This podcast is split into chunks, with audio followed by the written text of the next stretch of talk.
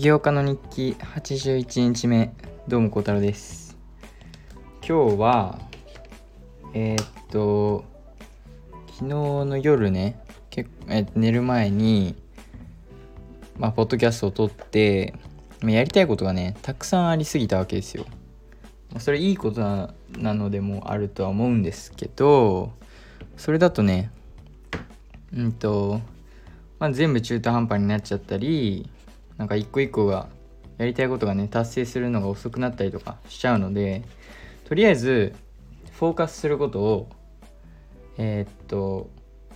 まあ簡単にまとめるとそのアプリ開発アプリの面と、まあ、勉強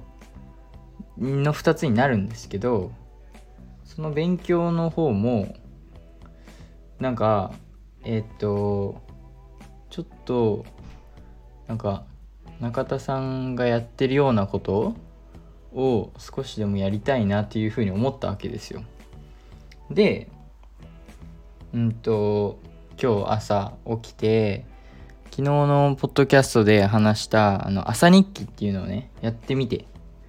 3ページ実際書いてで本当に朝起きてすぐ書いたのでなんかフレッシュな状態でねで書きながら目が覚めてくるみたいな感じだったんですけどでも本当に良かったっていうかそこでいろいろ考えまとまってえー、っと、まあ、この勉強の方もあそうアプリ開発はまあアプリ開発でも決まってるというかもう何をやらないといけないのかとかねそういうのはあもうなんとなくイメージもできてるしあるんですけどこの勉強の方の面でえー、っとまあ今まではてかこの数日間はオブシディアンを使ってえっ、と知識と知識つなげてアウトプットをポッドキャストでっていうやり方をしててでまあそのやり方もめちゃめちゃ良くて今でもその習った知識っていうのは全然覚えててでえっとけどなんだろうなそのまあ、昨日のポッドキャストでも話したんですけど、まあ、なあのその人に何だろう人に教えるっていうこと結構好きででまあそのポッドキャストを使って人に教えてる感じはしたんですけどなんかどうせならね一回なんか、まあ、全てチャレンジなので一回なんか動画作ってみようかなとか思ったりしたわけですよ。で、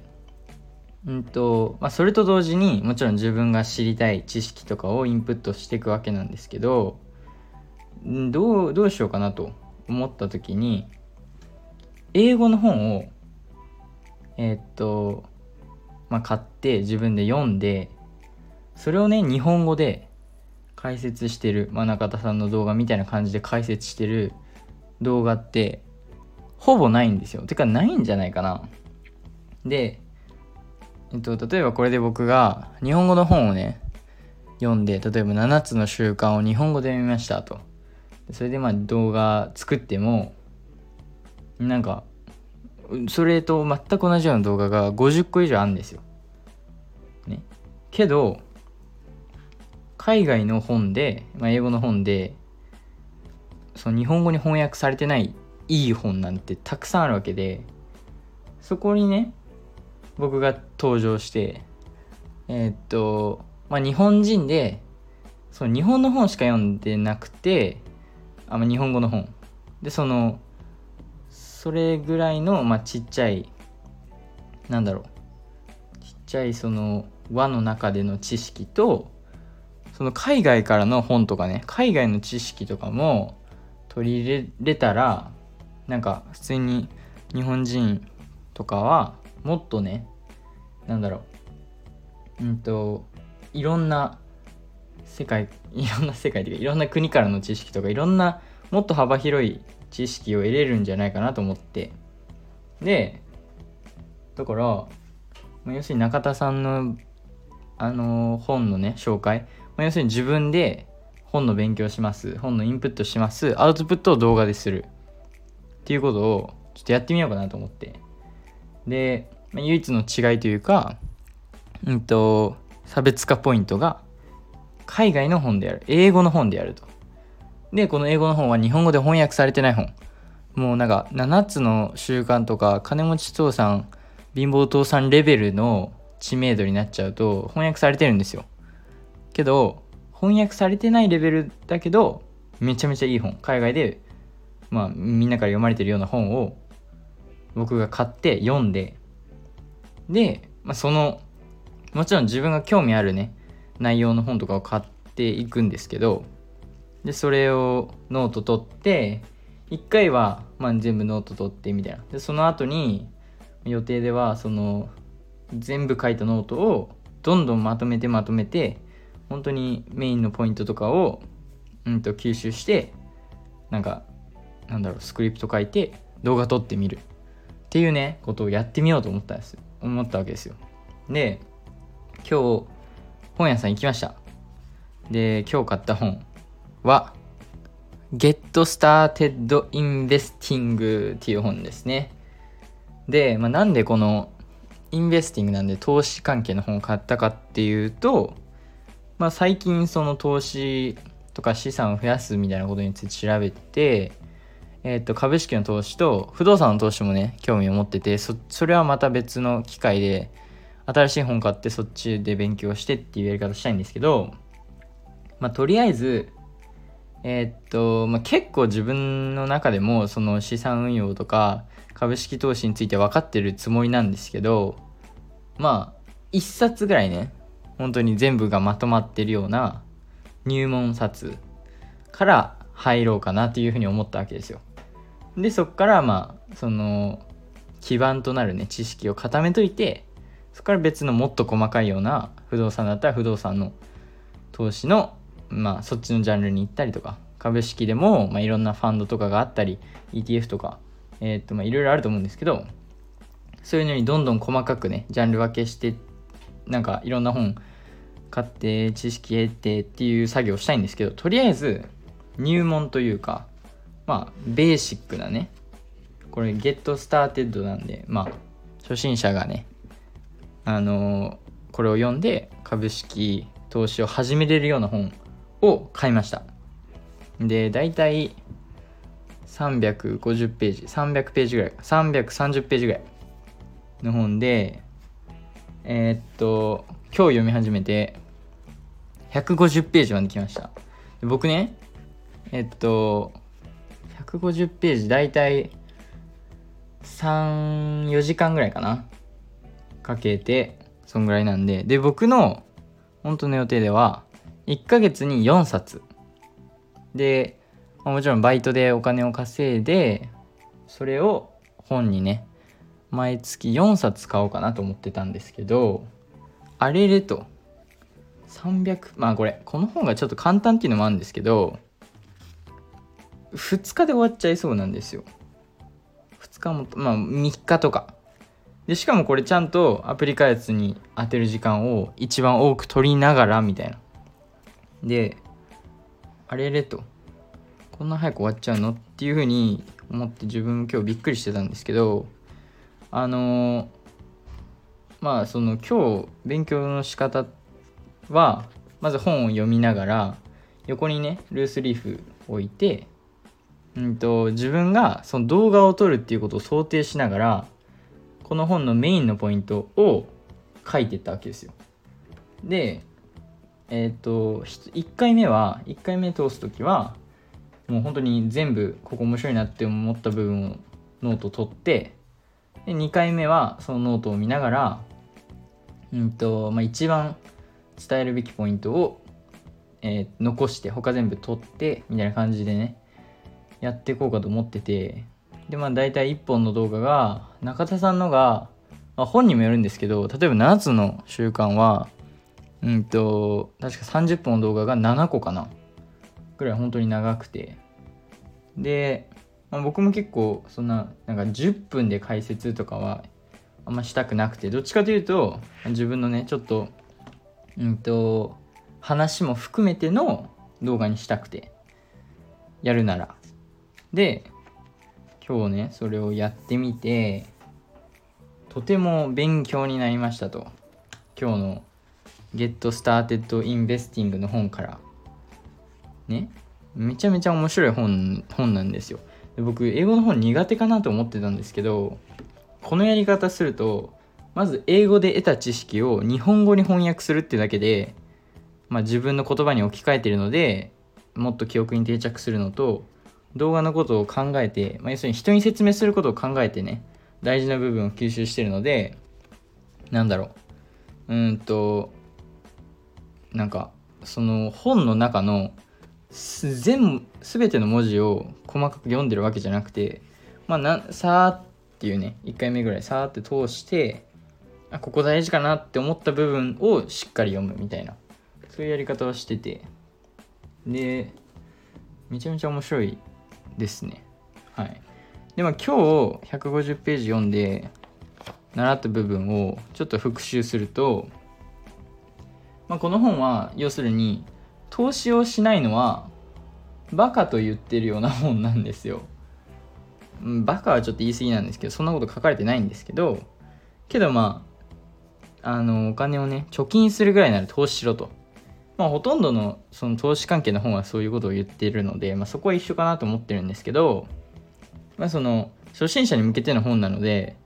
まず最初の部分最初の数十ページはうんとなぜ投資すべきなのかとなぜ株株式に投資するのがいいのかみたいなね。そういう話が結構多くて例えば福利の力とかね。あのについてよく書かれてたりとかえー、っと無駄なお金を使うなとか。それもよく書かれててあとなぜ株式なのか。今これ例えば長期にね渡って保有して一番リターンが大きくなる可能性がある。例えば例としてえー、バークシャー・ハサウェイの株、えー、まあもちろんアマゾン、フェイスブックとかね、うんと、本当に今の大手企業は、本当に初期の段階から保有してたら、めちゃめちゃリターンが大きくなってたと。もちろん例外とかがあって、例えば、うんと、ビットコインとかね、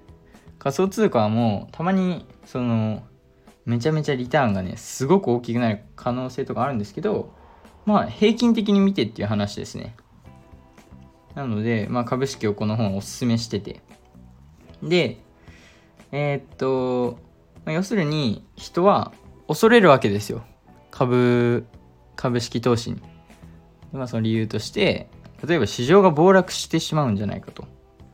これはよくありますね。よくはないけど、たまにある。例えばリスクが大きいんじゃないか。お金が足りないんじゃないかとかね。けど、まあ、まずその暴落に関しては、暴落するのは当たり前なんですよ市場が。これはもうよくあることであの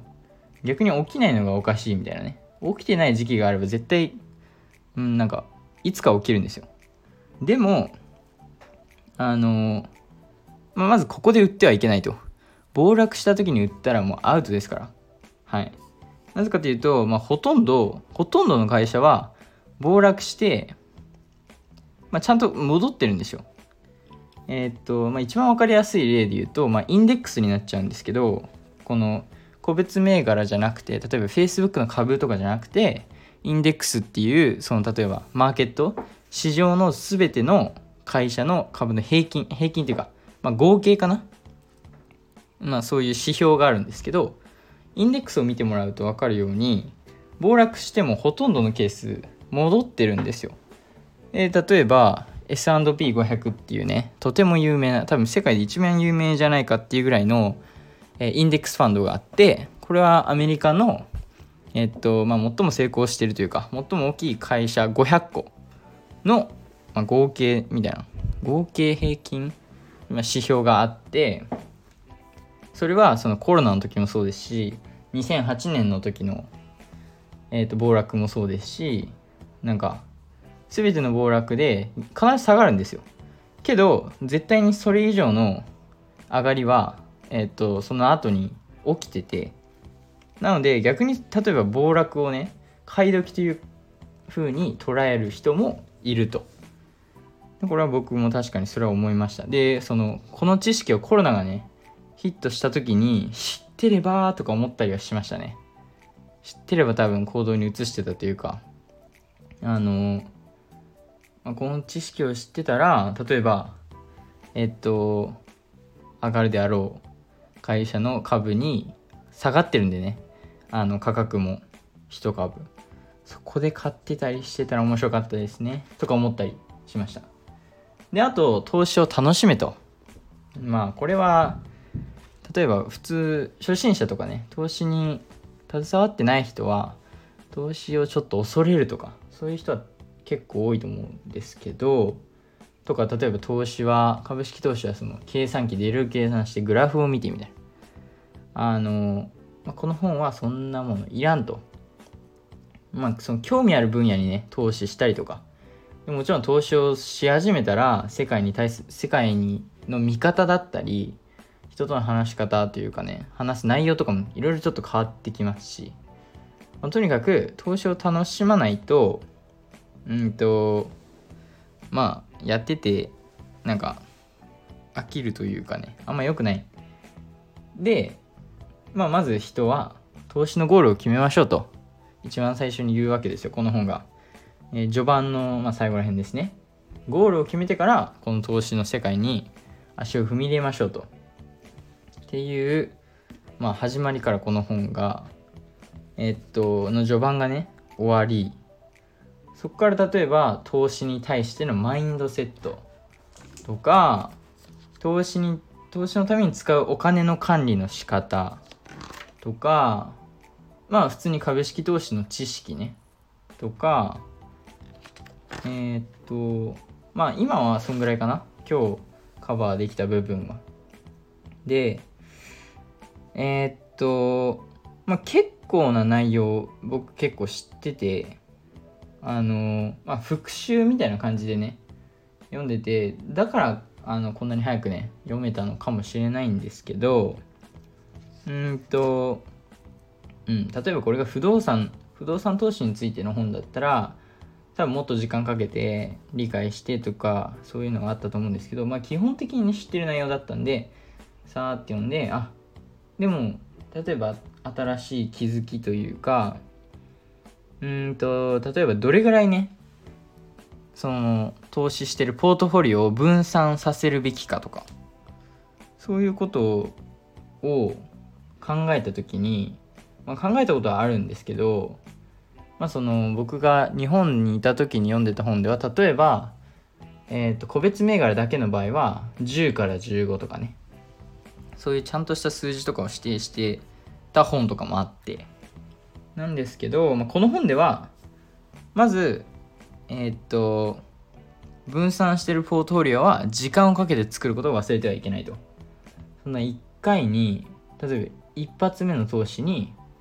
えー、っとお金を分散して10株別の会社に投資する。これはあんまり良くない。だ徐々に徐々に分散させていくのがいいっていうふうに言ってましたね。それは新しい考え方というか僕にとって新しい見方だったので面白かったのとまああとは例えば海外の会社はね必ず目を通すこと。例えば日本に住んでる人で日本の会社だけを見てたらなんか今良くないわけですよ。自分の国だけに絞らずいろんなね業界についてとかいろんな市場についてとかを知って知ってた方がまあ例えばもっと有料なね会社を見つけれる可能性だってありますしっていう感じでまあそのもし決まもし分散するえー、どれぐらい分散すればいいのかが決まらない決まらない場合はこういうことすればいいんじゃないっていうことが書かれてたりとか投資スタイルにもについても書かれてて、えっと、この本では4つバリューグロースパッシブモメンタムっていう投資方法があってそれもね、まあ、新しかったっていうかうんと名前があるなんて知らなかったのでねそれも新しい学びっていうかそれはありましたね。あとはあとはまあその投資から得れる利益っていうのが、まあ、メインでは2つあるわけですよ。これは株式投資の場合まあ他の投資もそうだけど基本的にキャピタルゲインっていうのが買った時のお金と,、えー、と売った時のお金の差額ですね。これにキャピタルゲインを得れる。だからその差額で得たお金がキャピタルゲインって言われるんですけどでまあ昨日かその前のポッドキャストで話したキャピタルゲインタックスっていうのはこのキャピタルゲインで得たお金に課税される税金のことですね。これが大体20%とか。あのインカムタックスより全然低い。基本的には。国にも場所にもよりますけど。なのでえー、っとだからねその自分の会社で得た収入に頼らずそれを再投資して資産に変えてキャピタルゲインで得たお金を、まあ、使う人が意外と多かったりするわけですよ。でキャピタルゲインのもう一つが配当金ね。これは、まあ、要するに株会社の株を持ってれば何パーセントその投資してる分の何パーセントをもらえるみたいな。でこれは会社によって例えば年に4回年に2回とか1年に1回とかそういうのもあったりしますしパーセンテージも会社によって変わります。で僕が日本で読んでた本では、うんと、配当金が高い会社だけにフォーカスしろっていうえー、っと投資方法を進めてた本もあってそれも結構面白かったですね。そういう考え方っていうの。でその本の中では確か 30, 30銘柄その超高配当金をえ、っとしかも、え、っと50年以上確か続けてる会社をリストアップしてて50年は盛りました。え、っと30とか。えっと、まあ、要するにその配当金ってうん会社がうまくいってなかったらまあこれ国にもよるな。日本の場合会社がうまくいってなかったら配当金ってまあほぼ減る一方なんですよ。で海外の場合ははいえっと、まあ、事業がうまくいってないと配当金逆に上げてくれるんですよね。これは日本ではあんまり見られないケースなんですけどで理由としてそのまあうまくいってないからこそうんと、まあ、ちょっとした謝罪の気持ちというかあのそれも込めて配当金を上げてくれるみたいな。そういう海外の会社が多くて。でそれもね日本で読んだ本に全部詰まってたんですけどえっとそういう考えがそういう見方も面白いなっていうふうには思いました。あの選ぶ時にねその投資先を。であとイールド。イールドについては名前が知りませんでした。これ何かっていうと債券っていうものがあって債券っていうのはえー、っとまあ政府とかが国とか国にお金を貸して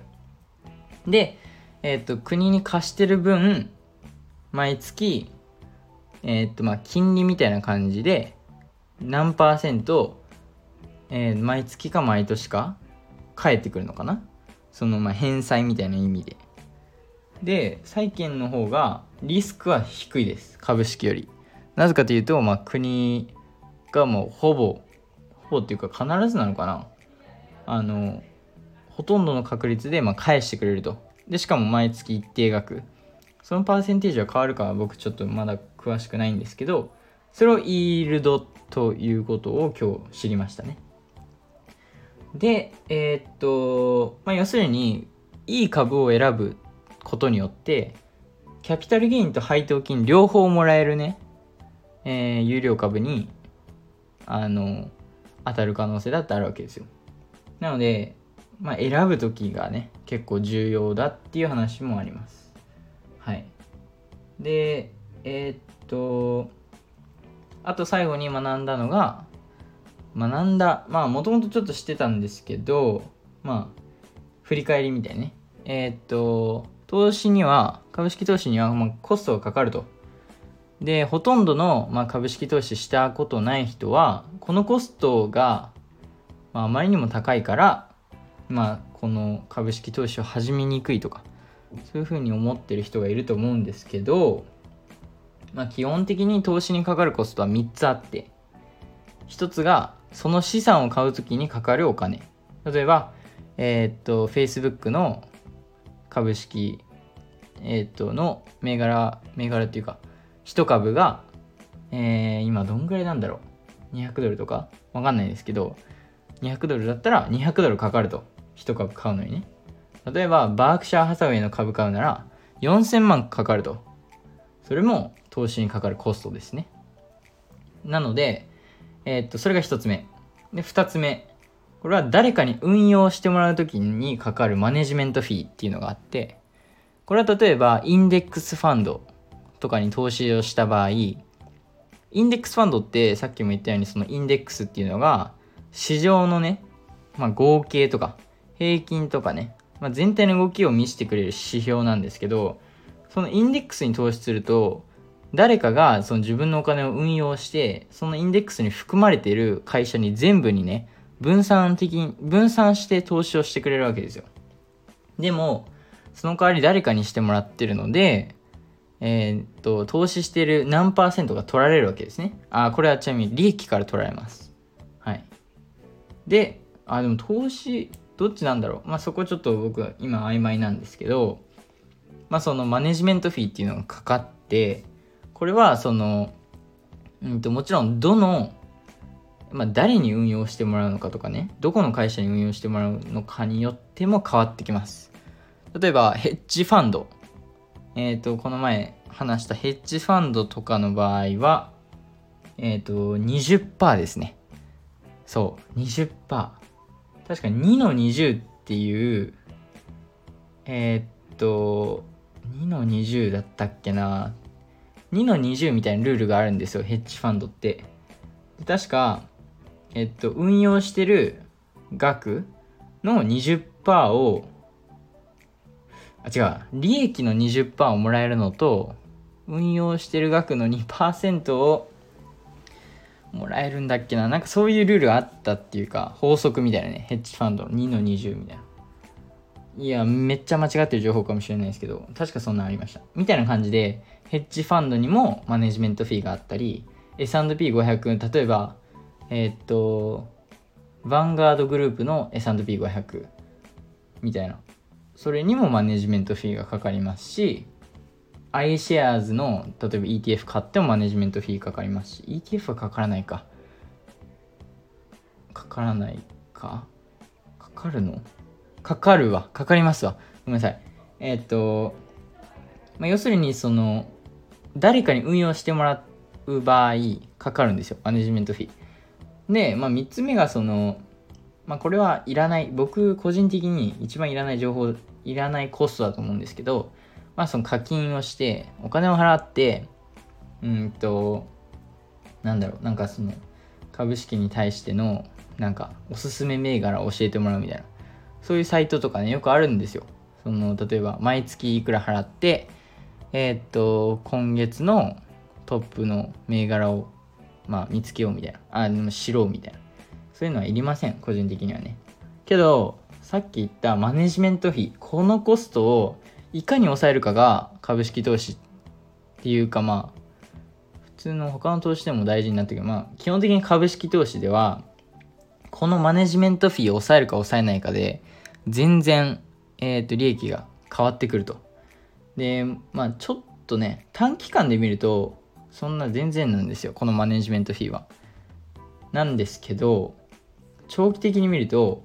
全然差が出てくるんですよね。その30年40年投資続けると。なのでまあ誰かに運用してもらう場合はちゃんとねそのファンドについて調べたりっていうのは大事ですよっていうことをうんとまたわかあのなんだろう。またその自分の脳に刻みました。はい。それはちょっと忘れてた部分だったのでね。みたいな感じでうんとそうなんですよ。だから今日買った本とても面白くて分かりやすくて。でまあ基本的に日本の本その株式についてえっとなんだろう。えっと株式入門みたいな株式投資入門みたいな。それにえっと書かれてる内容と結構似てると思うんですけどけどまあちょっと違う部分もあったりえっと出てくる例とかがね違ったりもすると思うのでまあその新しい方向からのねインプットとしてなんか誰かがこういう海外の本を日本語でねあらすじというか説明してたらちょっと面白いのかなとか思ったりしたわけですよ。でうんと今はこの株式の入門の方をやってるんですけどで今日てかこのポッドキャスト今30分撮ってるんですけどこの30分したね説明は本当に今ノートを見返しながらうんとした説明で、まあ、全然綺麗にまとまってもないんですけどけど今ちょっと説明してて思って思ったのがやっぱり自分でね結構もう分かってきたというか頭に定着してるしこの株式投資について。人に説明できるようになってくるぐらいの知識はね得てると思いますし持ってると思いますし。なのでまあちょっとずつその投資についても詳しくなってきてるのかなとか思ったりはしてます。はい。でえっ、とまあ本の種類なんですけどうんと次買う本はなんとなく決まってて次買う3冊決まってるんですよ。はい実は。えー、っとミクロ経済学とマクロ経済学とあと会計についてねの本を買います。買う予定です。これなんでかっていうとままず大学の勉強とつながってる。で僕こういう本でね勉強した方がね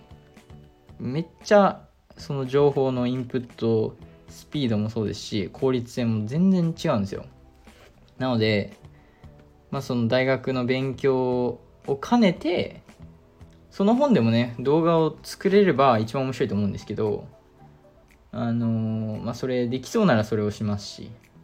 勉強だけに使うならそれでもいいと思ってますしみたいな感じでとりあえずテストがまああと1ヶ月ぐらいあるのでこの本を明日終わるかな？全然終わる可能性もあると思ってて。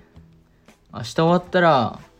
え結構久しぶりかもしれません。この330ページぐらいある本を英語の読み終わったの。いや本当に僕英語の本苦手で特に苦手なのがあのフィクションのストーリー系。もう高校で読まされた時もう無理なんですよあれ。本当に苦手で。なんですけどあのー、こういうね実際にその知りたい知識についての本とか本当にスラスラ読めるなっていうふうにまた思ってで日本語の本読んでる時とちょっとまた違いますねやっぱり。うん。なんかちょっと違う書かれ方も違いますし。それも面白いなとか思いながら読んでるんですけどそう。まあ名前も決まってるんですよ。えー、っとこの YouTube YouTube、YouTube かわかんない。まあ、その動画の名前も決まってはないな。けど、イメージね、今日思いついたのが、えー、っと、この起業家の日記は、起業家の日記、えー、何日目、どうも、こうたるです。本のやつは、起業家の、ここね、2文字にしたいんですよね。2文字っていうか、まあ2文字。本棚にするか、起業家の本棚本棚。まあ、まだ未定ですけど、完璧にこれにしたってわけじゃないんですけど、起業家の本棚、1冊目とかね、35冊目。どうも、小樽です。はい。というわけで、今日は、この本について解説したいと思います。Get Started Investing です。はい。みたいな感じでやっても、いいんじゃないかなとこの起業家の日記とつながってる感じね。がちょっと面白いなっていうふうに思って。はい。でこれめちゃめちゃいいと思ってる理由が、まあ、もちろんこれ一番のやってる理由はその自分のインプットとアウトプットのためなんですよ。その自分の知識をうんとなんか自分で一人で勉強してノート取ってだけだと絶対自分に定着しないっていうかね。けどそれをわざわざアウトプットするためにえー、っとまあ得た知識を何回も何回も削って削って本当に重要な部分だけにしてそれを動画化して人に説明するっていう工程を通ると多分すごくもっとね自分に定着した今後も使えるような知識になると思うのでこれはすごいいい時間の使い方というかねかなっていうふうに思ってるのと、まあ、うまくいったらね別の収入源になるっていうのとえー、っとアプリの宣伝もしようと思えばこっちがうまくいってたらこっちでもできるわけですよ。それも面白いなっていうふうに思ったりあとはその僕僕がシンプルにそのえ、っとうん。まあいいなっていうふうに思ってます。直感ですこれは。はい。直感な部分があるんですけどなんだろうな。そのオブシディアンでうんと知識をインプットしてアウトプットをポッドキャストでする。より一歩先に行ってるような勉強方法なんじゃないかなというふうに思ったわけですよ。しかもこれなんか無理やり動画作ってるわけでもなく僕そういう動画ね昨日も話しましたがよく高校の頃も作ってましたしうんとこういうふうに、ね、人に説明する、まあ、一番の理由はその自分がねえっとこの知識をより理解できるためなんですけど、まあ、他の人もこの、まあ、日本の本、まあ、ターゲットオーディエンスはその日本人でねこういうお金について人生についてとかそういうなんかまあ、結構意識高い系の人っていうのかな。そういう人に、うんと、新しい視点からその海外の視点っていうのをお送りできればなというふうに思うわけですよ。これ結構面白いなっていうふうに思っててあんまりいないというかね海外の本を日本語で説明する。これが果たして需要あるのかは分かりません。けどなんか需要あるないまあ、ある、別になくても自分が学んでればいいんですよ。はい。それが一番重要なんね。けど、需要あった時に、っていうかもしかしたらあるなっていうふうに思ってて、その、まあ、日本だけのね、ちっちゃい国の、まあもちろんすごい人たちが書かれた本以外にも世界にもねたくさんすごい人たちがいてその人たちの知識とかその人たちが人生をかけて書いた本とかもえっ、ー、と日本人の人は知るべきだと思うんですよ。はい。なのでそういう面でねこの新しいやり方新しい自分の勉強方法なんですけどまあめちゃめちゃ面白いかなっていうふうに思ってます。はい。ただ、ただ、ただ問題が、じゃあ果たして動画撮るってなった時に、どう撮ろうって考えた時に、えー、あの中田さんのフォーマットめちゃめちゃ好きなんですよ。あれ多分いい理由が、まずホワイトボード1個に収まってて、めちゃめちゃ見やすい。で、あと、そう中田さんが端っこにね、ちっちゃくいるんじゃなくて、本当に画面の半分以上と撮る。しかも動き、体全体の動きが見えるっていうことが、実際に会話してるように感じるし、あの、話も入ってきやすいし、なので、あのフォーマットをね、真似していいのかな？フォーマットはいいですよね、きっと。だって、一緒ですもんね、その YouTuber が、あの、カメラ目の前に置いて話して。多分一緒だよね。はい。あの、あれかな？メンションすればいいのかな？中田さん憧れで、なんかやり方真似してますみたいな。わかんないですけど、それやっていいのかね。まあ、それは置いといて、あのまずホワイトボードがない。はい。ホワイトボード使うのはめちゃめちゃいいアイデアだと思うんですよ。スクリーンでもいいと思うんですけど、ちょっと見づらいなと。ホワイトボードあれ本当に見やすくて、最近の中田さんの動画は多分あれグリーンスクリーンでなんかいろいろ載せてますけど、僕まだそんな資金も、えっと、編集技術、まあそれ簡単だと思うんですけど、うーん、それちょっと時間かかりすぎちゃうかなっって思うので、ホワイトボードでやりたくて、まあ、そう、問題はその、どこで動画を撮るか。あと僕の住んでるとこ、周りうるさいんですよとか、パトカーとかね、救急車とか、うん、飛行機とかめっちゃ聞こえるし。だから、そこら辺はちょっと問題になるかもとか思ったりしてるんですけど、まあけど、面白いかなと。この起業家の本棚。起業家の書籍？書籍？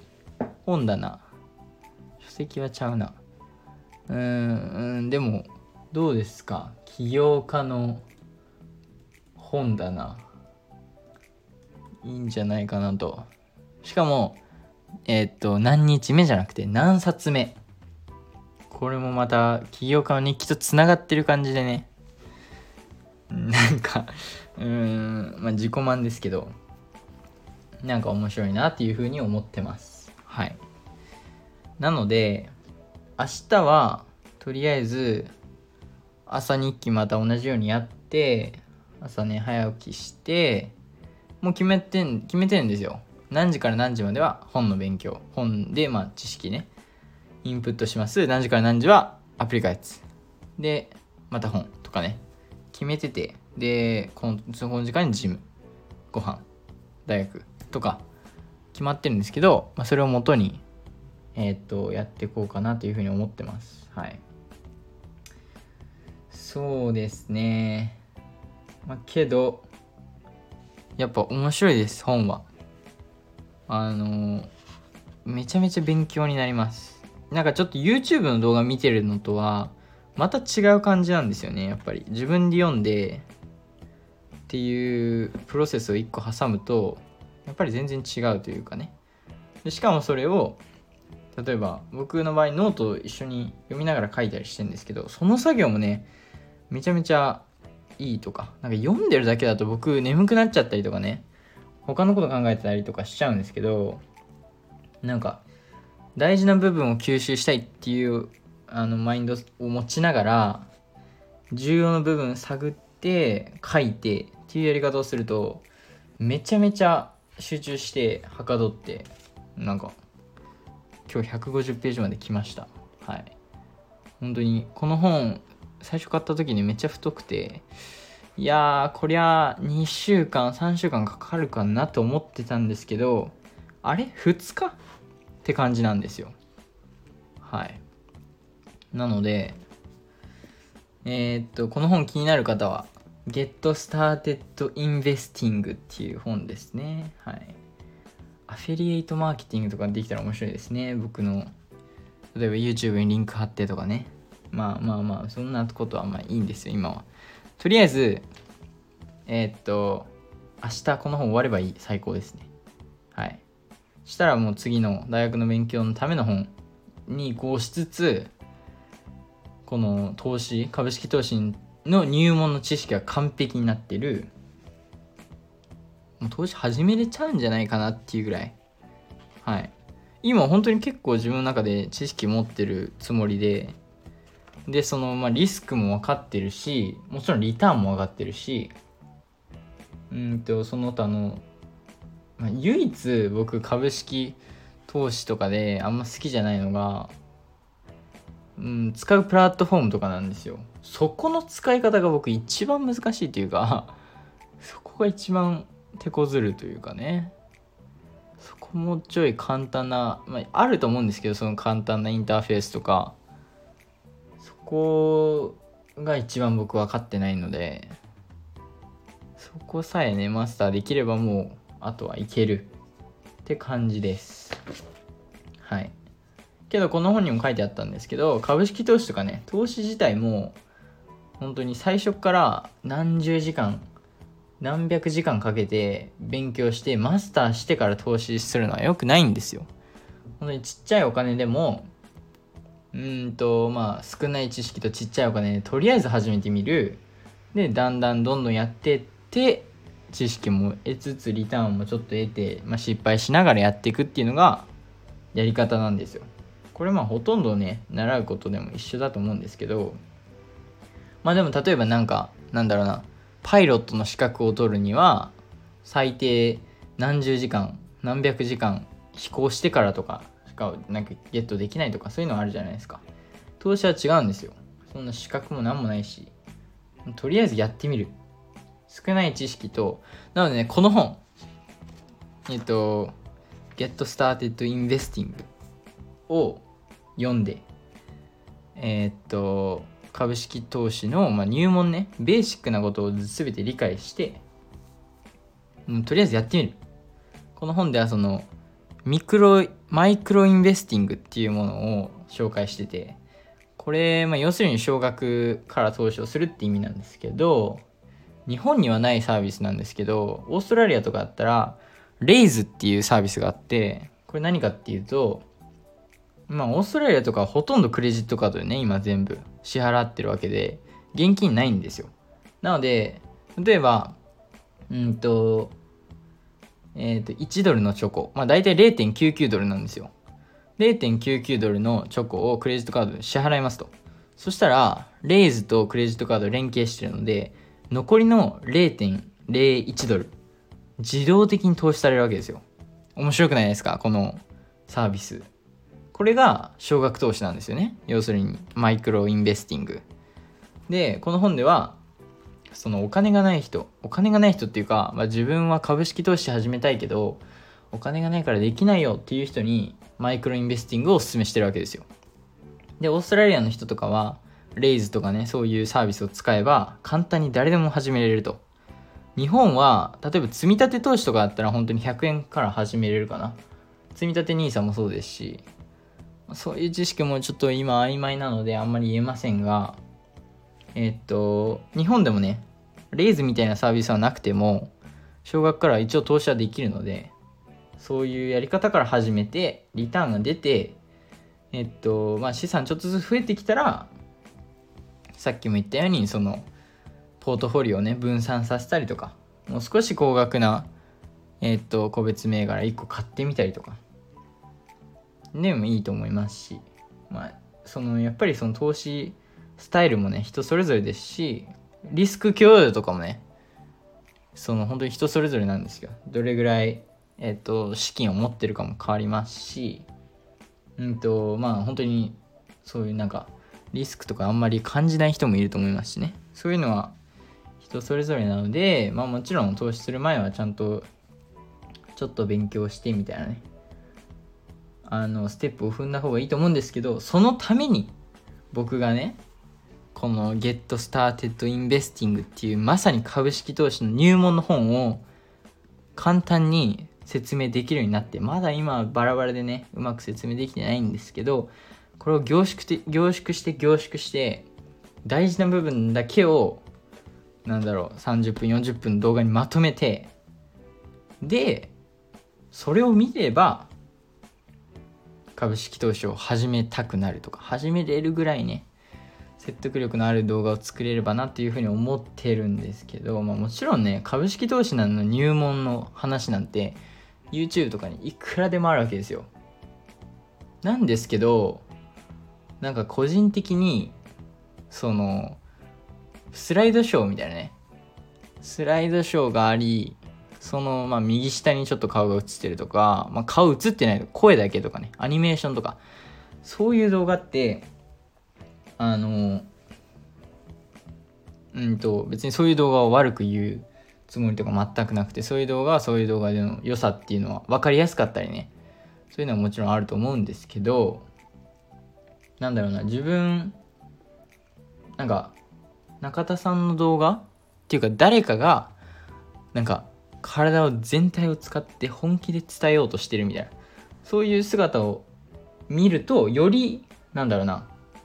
話が入ってくるんじゃないかなというふうに思ってるんですよ。個人的に。これ絶対人によると思うんですよね。逆に